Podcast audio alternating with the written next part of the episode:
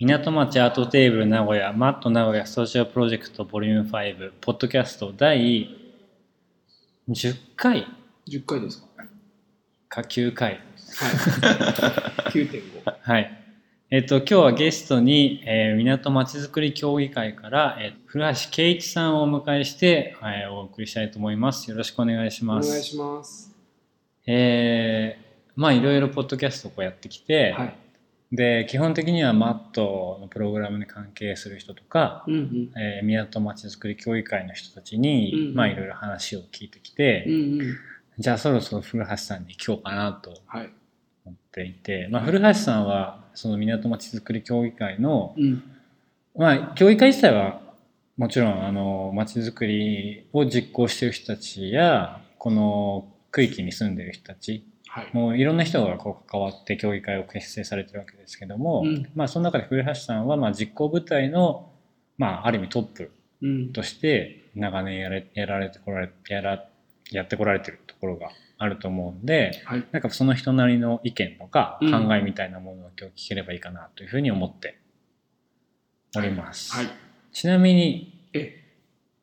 港まちづくり協議会の結成下手したら前からうん。ここの港とは関わりがある。あ、なくて全然。僕が、ここがじできたのが2006年の8月1日みたいなんですよ。資料見てたら。うんうん。で、2006年か。13年前。そうだね。で、2007年の夏に僕1年間、あの、それまでやってきたいろんな活動とかを全部やめて、1年こう家にこもって論文を書いてた時期があって、は。ちょうどこの8月の暑い時期に突然携帯が鳴って、で、まああの、当時の先生、お世話になってた先生が、この港に関わっていてう、んうんうん。で、こういう動きがあるんだよね、みたいな。仕事する？みたいな。え、何の話ですか？みたいなことをちょうど言ったのが2007年の8月だったんじゃないかな。じゃあ、でも、その時はまあ、港まちづくり協議会自体はできてなかった。できていて、あできてたんですね1年目の活動が始まっていて、うんで、まあ、いろいろ難しい局面を迎えてたみたいで、うんうん。で、まあ、現場を回す人がやっぱり必要だっていうのが先生がその時にすごく思ったみたい。ですよねんその難しかったっていうのは、要はもともとはボートピアっていうと季節が誘致されて、うんその、まあ、売上金の何パーセントを使うっていううん協議体ということで生まれたっていうのがある。うんうんまあ、その背景とかっても結構絡んでるんですか？そ難しさ。そうだと思います。んで、僕の母校の大学が、うんとこのなんだろう駅いくつかちょっとわかんないけど、日比野っていうところに、はいいくつか向こうの駅に引っ越してきて、日比野駅にね。うんうんで、まあ、僕が瀬戸にその大学もともとあって、今も瀬戸にもあるんだけど、まあ、ダブルキャンパスで、で、まあ、大学が結局、なんていうのかな、うん十年前は環境のいいところへ、病院とか学校って行ってしまって、うん。でそこでこう環境のいいところで人育てましょうとかって言ってたのが、人口が急に減り出してしまって、今、都心回帰に戻ってくるんですよね。へで街中に今施設が戻ってきて、まあ、大学もその一つでだから、まあ、瀬戸の山奥にあった大学がちょっと慌てて都心の方にあの土地を買って、へで、まあ、瀬戸でも街づくり僕大学でやってたから、うん。その先生がこっちへ来た時に、この都心のどこかで街づくりしようっていうことでで最初はその、まあ、ここだったんですよね。港にどうも縁があったみたいで、うん。このプロジェクトに先生がまあ関わっていて、うん。でただまあさっき言ったように賛成反対もあったので、うん。まあ、いわゆる学生が入ってきて何かやるっていう雰囲気じゃ当時なかったみはいはいはいはいですね。うん、なるほど。で結局それから入られな2007年入られてあそれで2007年の夏だから、うへーって言ってそうなんですねっていうことだけだったんですよ。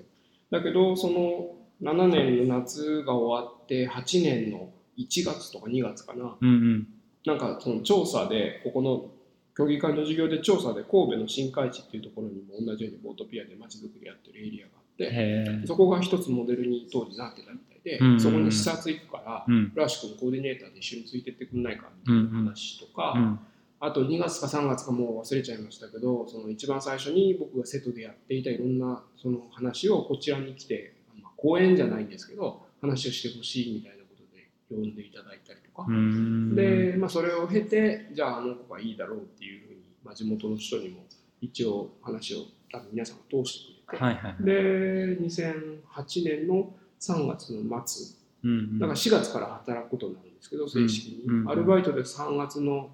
なんかイベントかなんかも手伝いに来てるんですようね。ん。うん。なるほど。うん、じゃあまあ誘われてうん、そうですね。関わっていくうちに。本メンバーになっていくっていう流れですですね。うん。最初でもまあ何回かその街づくりの話はこう僕が滞在中に古橋さんとさせてもらって。うん、でやっぱりその、まあ、ものすごい田舎町を活性化するとはかなり違う意味で、うん、意味じゃないですか。ここの港で街づくりをするっていうのは、うん、うん、まあ、すごい都心から本当に20分15分ぐらいで境には出れるしうん、だけどやっぱりちょっと寂れてしまってる部分もあるっていうところをうん、街づくりをするっていううん、ものでうん、なんかいろんな考え方があるけど、うんまあそもそもボートピアがここ来てなかったらうん、もしかしたら街づくりっていうのがそんなに真剣に考えるエリアじゃなかったかもしれないというか。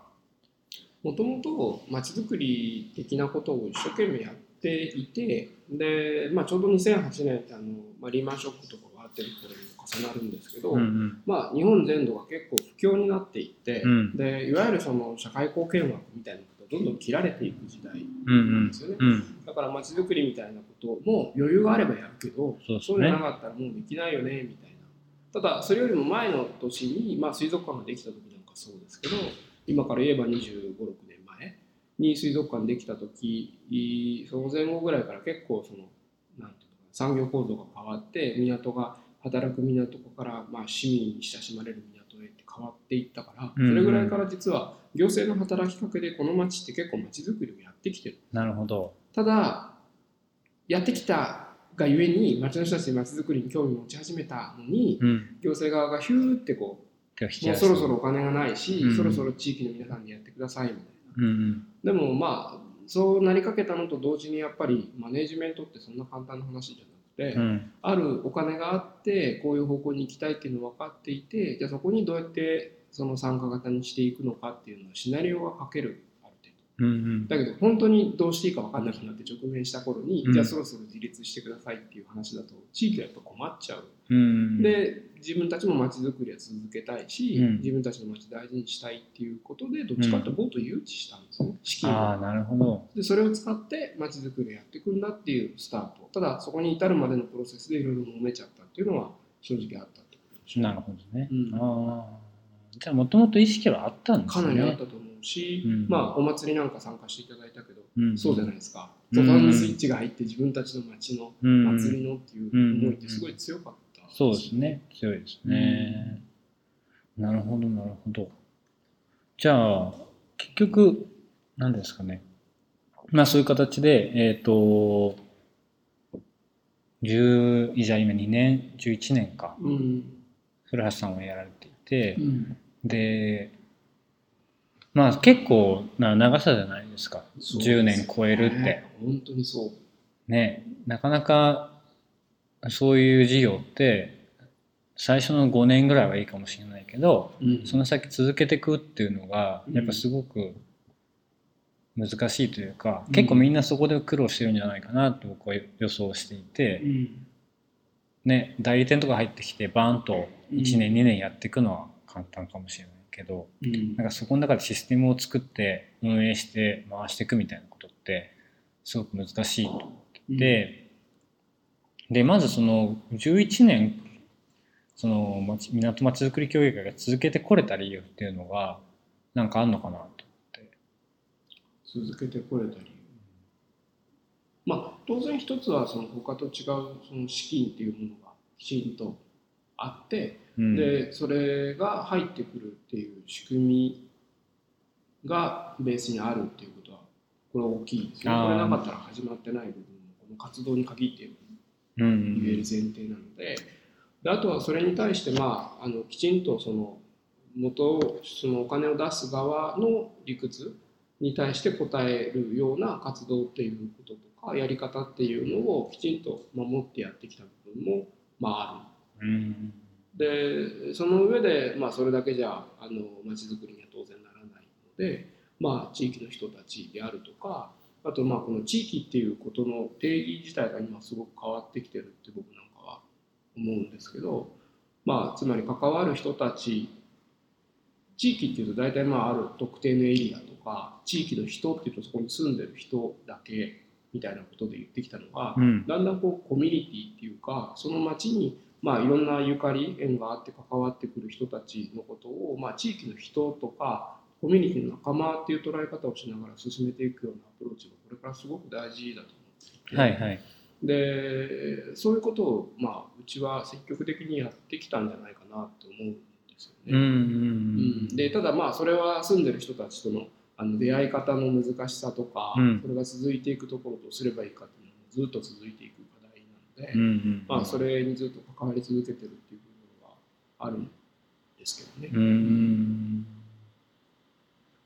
そうですね。なんかコミュニティ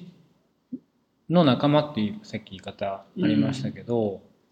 そのまあ地域って基本的にはやっぱりそのアクセスの問題とかうん。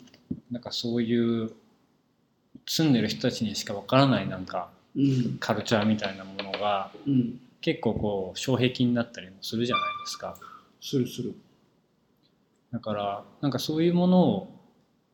のなんか敷居を下げてあげるみたいなとかなんか入り口をこう開けてあげるみたいなことって、うん。まあさっき言った街づくりについてはすごくまあ重要になるだろうなっていうふうに僕も思っててうん。だから僕みたいにこう外から来た人がそのアウトプログラムでも何でもいいんですけどなんか関われる機会うん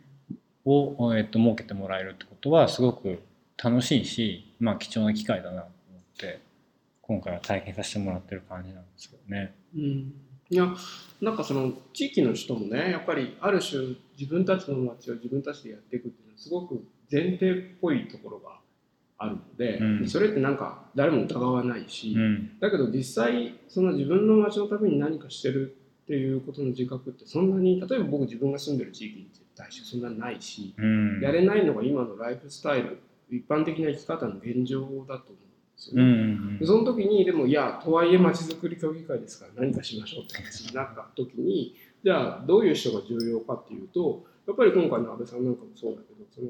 別に頼んでるわけじゃないけど自分からこうこれをやってみたいとかこういうことしなくちゃいけないと思ってるとかである種、まあ、言い方としてどうかわかんないけど自分の人生にハングリーでもう少しこういうことを僕はやっていきたいんだ私は大切にしたいんだっていう人ってとっても刺激的だなって僕は思ううん。だから別にその人たちに向けて敷居を下げてるつもりは僕はなくて、うん面白いからちょっともう何かやりましょうようんうん。何がしたいんですか？みたいな、でだったらこういう人いますとか、うん。こういうことやれますみたいなことが、まあ、言えると僕としては嬉しいとか楽しいなと思っていて、うんうん。そうですね。うん、確かにそっちの方がすごく素直な感じがします、僕が今言ったやつも。そう。でそれが意外とやれない今世の中になってるっていうか状況的に。なんでそれはやりづらいんですかね。やっぱみんな切羽詰まってるってことですかね。ライフスタイルっていうものを本当に問いさ問い直さないといけない時が来てるんだなって街づくりしながら思うんですけどね、うん。僕もその若い頃こう社会に出るのが嫌だった、うんうん。社会人になるのが嫌で大学生の時すごく悩んでなんで悩んでこんなに嫌だったんだろうあんなに嫌だったんだろうって思うとやっぱり近くにああなりたいなっていう人がこう少ない。っていうかあ社会に出てる人のたちの中で。みんな嫌そ でそれはある種の若者のその視野の狭さでもあると思うんだけど、はい。でも同時にその視野が狭いがゆえに感じ取ってる嗅覚の鋭さでも多分あって、うんうん。その社会の漠然としたこう停滞感とか雰囲気みたいなのがやっぱりこうつまんねえなみたいうんうな、ん。こんなところには行きたくないなみたいな。うんうんのが多分あってでそれって今も変わらずこう続いてるうある種のなんかムードみたいな部分って全部がそればっかりだからもう僕も年取ってきたから違うなと思うんだけど、うん。うんでもそういう部分ってやっぱりずっと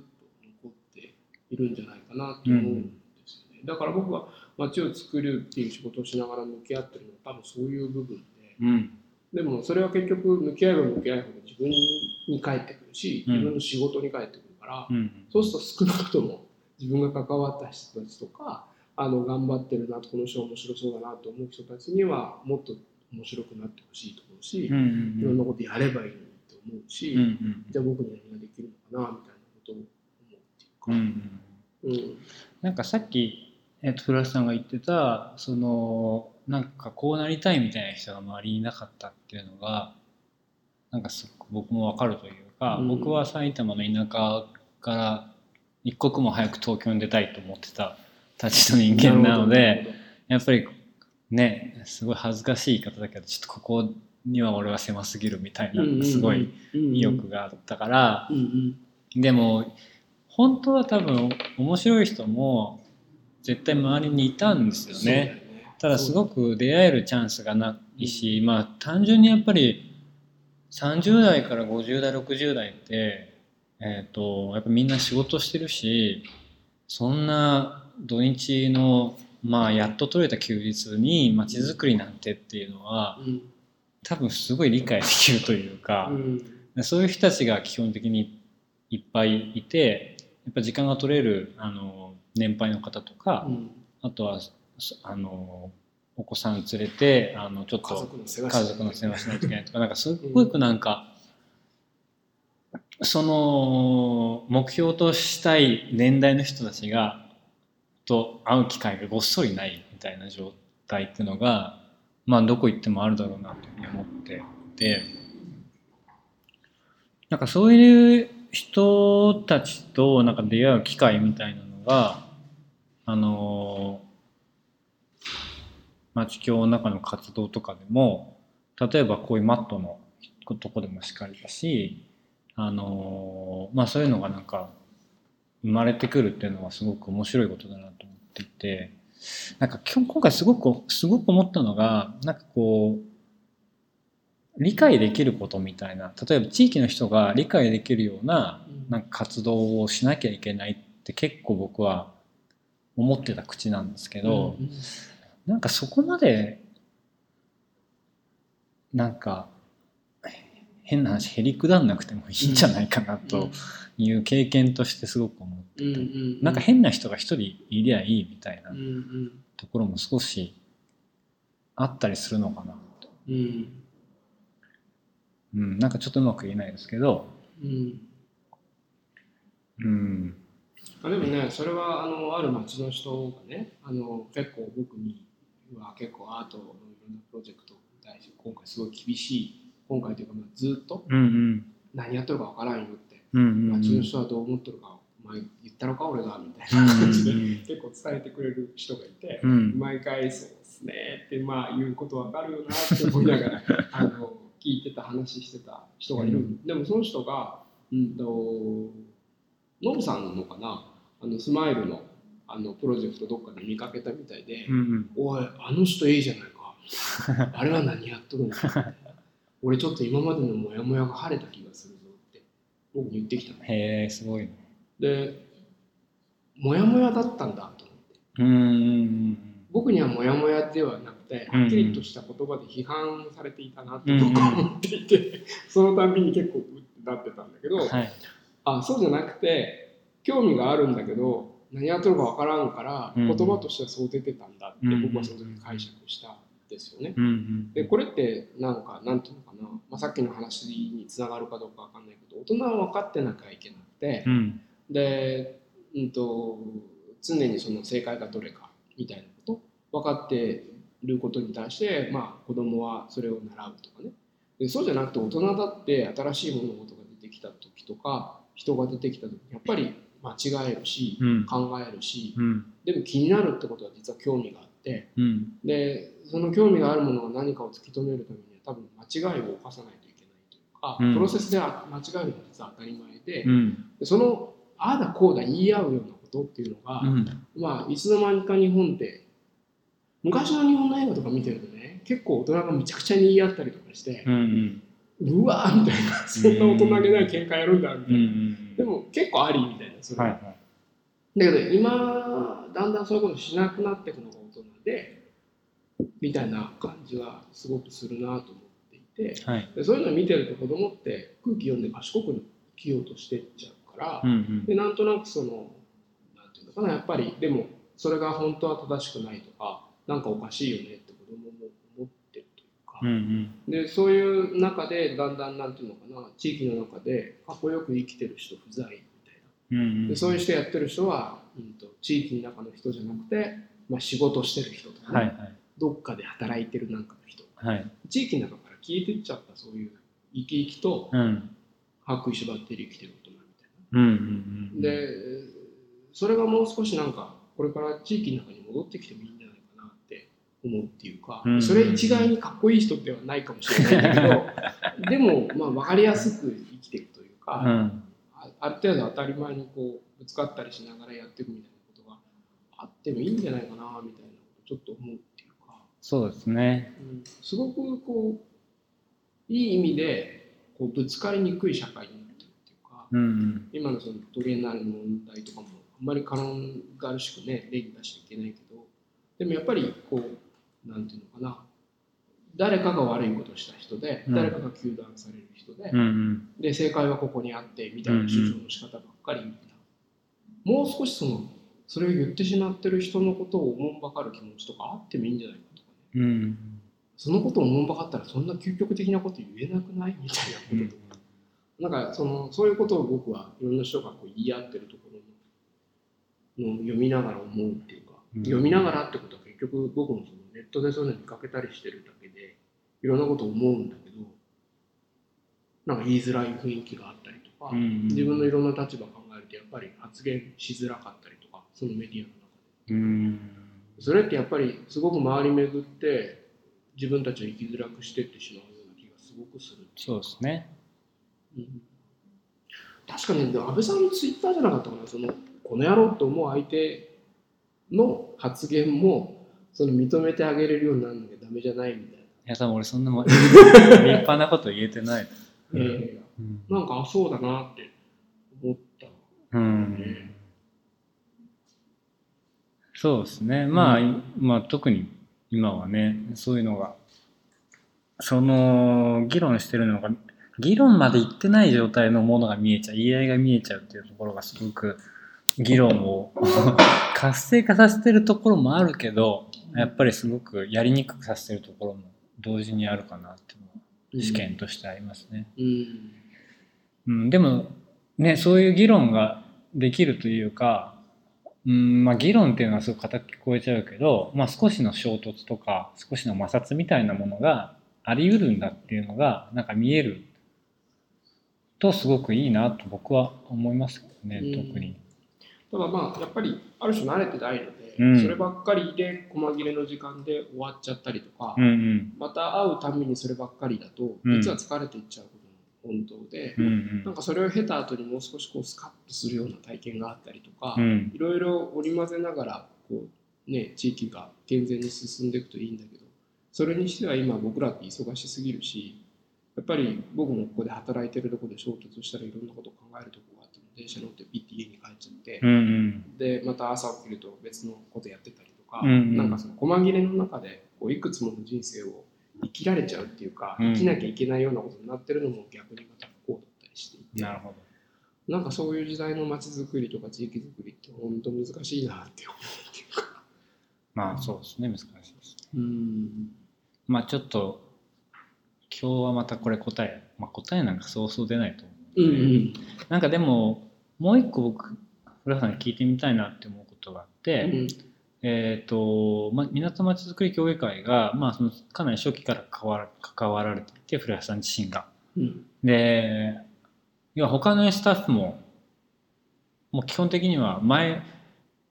昔のこう取材みたいな港まちづくり協議会に対する取材みたいなフリーペーパー地元のフリーペーパーがあって写真見たら古橋さん以外俺全員知らない人になっててあ なるほど。要はそういうふうに人員の人がこう入れ替わるわけじゃないですか。そうですね。なものすごく大きい会社でもないわけだし、うん。もちろんそういうあのなんか転職するみたいなことっていうのは、まあ、全然僕もありだと思う。ん。ってるけどやっぱりその地域とずっとやっていこうと考えるとそのなんていうんですかね。やっぱりい最初はやっぱ信用を勝ち取るまでがすごく難しい。だからそれこそ人がコロコロコロコロ変わっていくとうん。そのなんか更新の仕方っていうのがすごく難しいんじゃないかな。ってうん思ってて、うん。で古橋さんはまあお一人ずっと残残られてる立場で、うん。そのそれで結構運営の話と、うん。あとその地域のつながりの話って2つあると思うんですけど、はい。そういうところについてどういう意見を持ってるのかなっていうちょっとざっくりした聞き方ですけど。まあなんていうのかな。その僕自身もまあ3年かなとか5年かなぐらいの、最初はうん、思ってた。本当に思ってたし、うん。そうしないと次に行かなきゃってずっと思ってた、うんだけど、まあ、同時にこう負けず嫌いだし諦め悪いところがあって、うん。目の前にやっぱり面白いものが出てきちゃったりとか、うん。これは向き合わないとダメでしょみたいなのが出てくると、うん。瞬間忘れて入っちゃうんですねすぐそこに。うギュッてん。で気が付くとあまた1年経っちゃった。ところは本当によくあって、うん、もう最近だと自覚的になっていてあこっから先行くとダメだなって自分でも思うんだけどうん。だけどまあしょうがないなと思いながらうん。飛び込んでるところがやっぱりあってう、ん。うん、その繰り返しで、あいいですね。うん、で何かこうなんか使命感みたいなものってわけではなくて割と更新それがどんどん更新されていく感じってこと。うん、なんかもう使命感なんておこがましくてなんて言うんだろうな。だって街づくりで食えてる人なんてほとんどいなくてやっぱり。うん。で少なくとも自分が若い頃にその自分が好きなこととかやりたいことでえー生きていきたいなって思ったことはあるわけで,、はい。でそれが図らずも10年で生きてるっていうことは、うんうん別に頑張ってるねって話でも本当うんはあって、うん。うん、だからすごく恩があるっていうか僕はやらせてもらってるっていう。逆に言えば別にいらなかったら出てけって言われるわけで本当は、そうですね。うん、でそれにしては割と自由にいうん。ろんなことやらせてもらえてるなって思うんですようね、ん。うん、だから、まあそう使命感っていう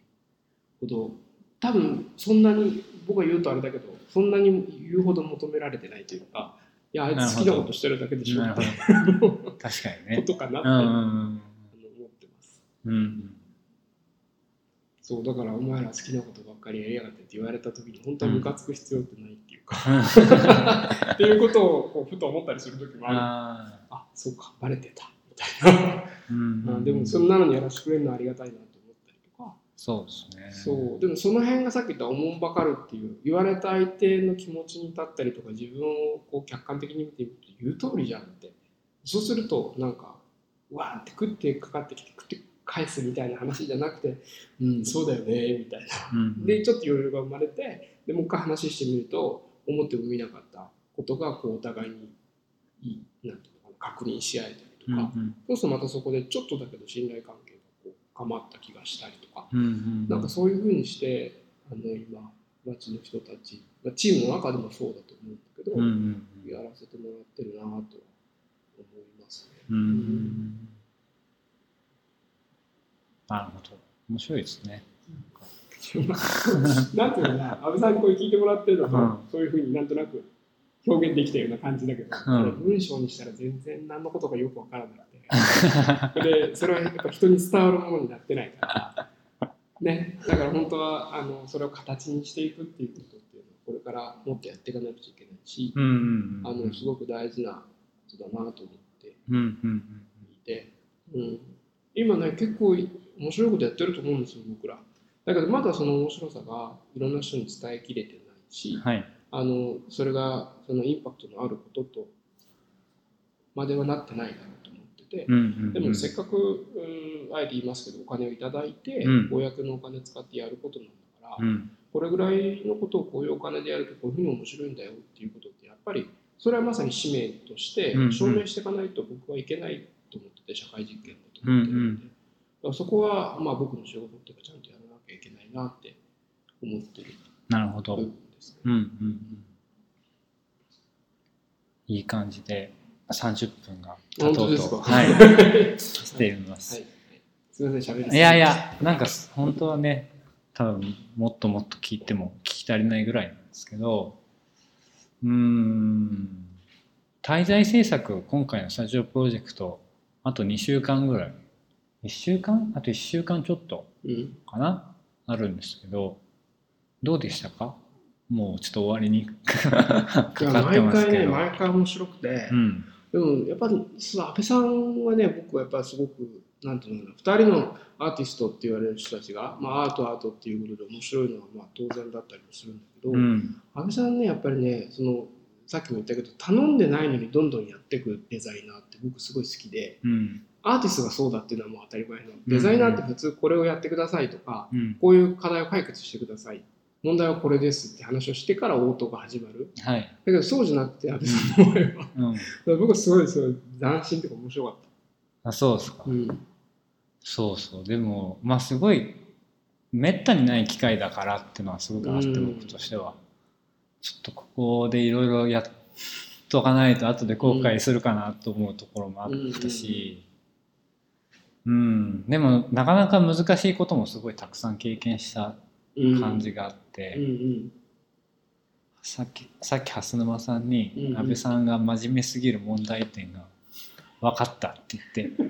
1解決時間1時間ぐらいセミナーを受けさせてもらった。解決はしなヒントみたいなのもらえたけど、うん。解決はしてないんだけど、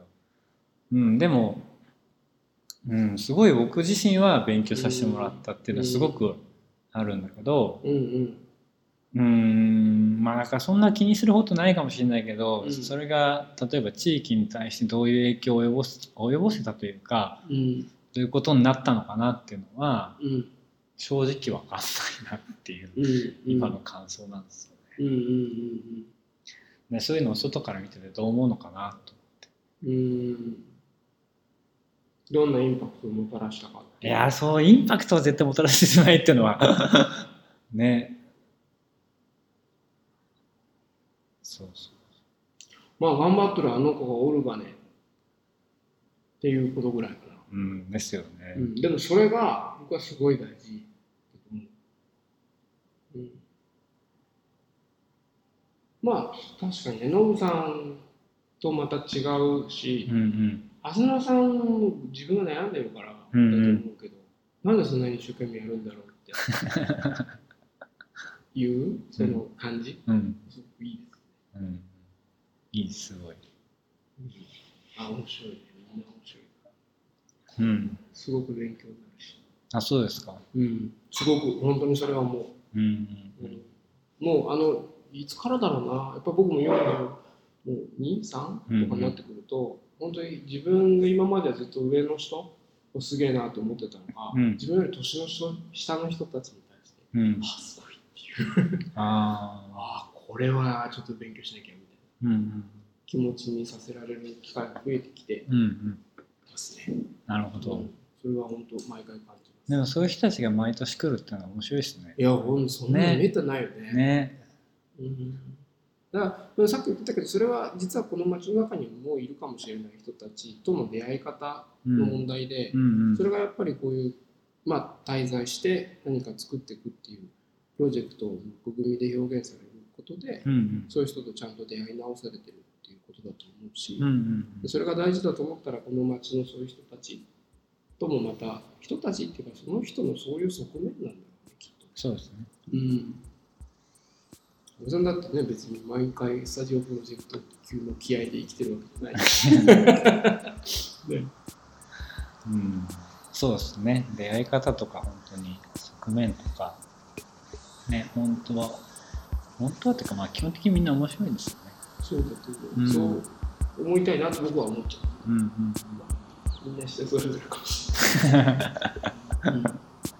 まあでも、まあ、今後ともども町協の活動にはいろいろ期待してはい、見させてもらいたいなと頑張りたいです。はいな感じでとりあえず今回のポッドキャストははい、ぼちぼち終わりにしたいと思いまはい、す、ありがとうござい。あと1回ぐらいやれたらいいなと思ってます。そうだはい。また最後まで聞いてみてください。えー今日は、えー港まちづくり協議会から古橋圭一さんをお迎えしてお送りしました。ありがとうございましたあ。りがとうございました。はい。じゃあ次回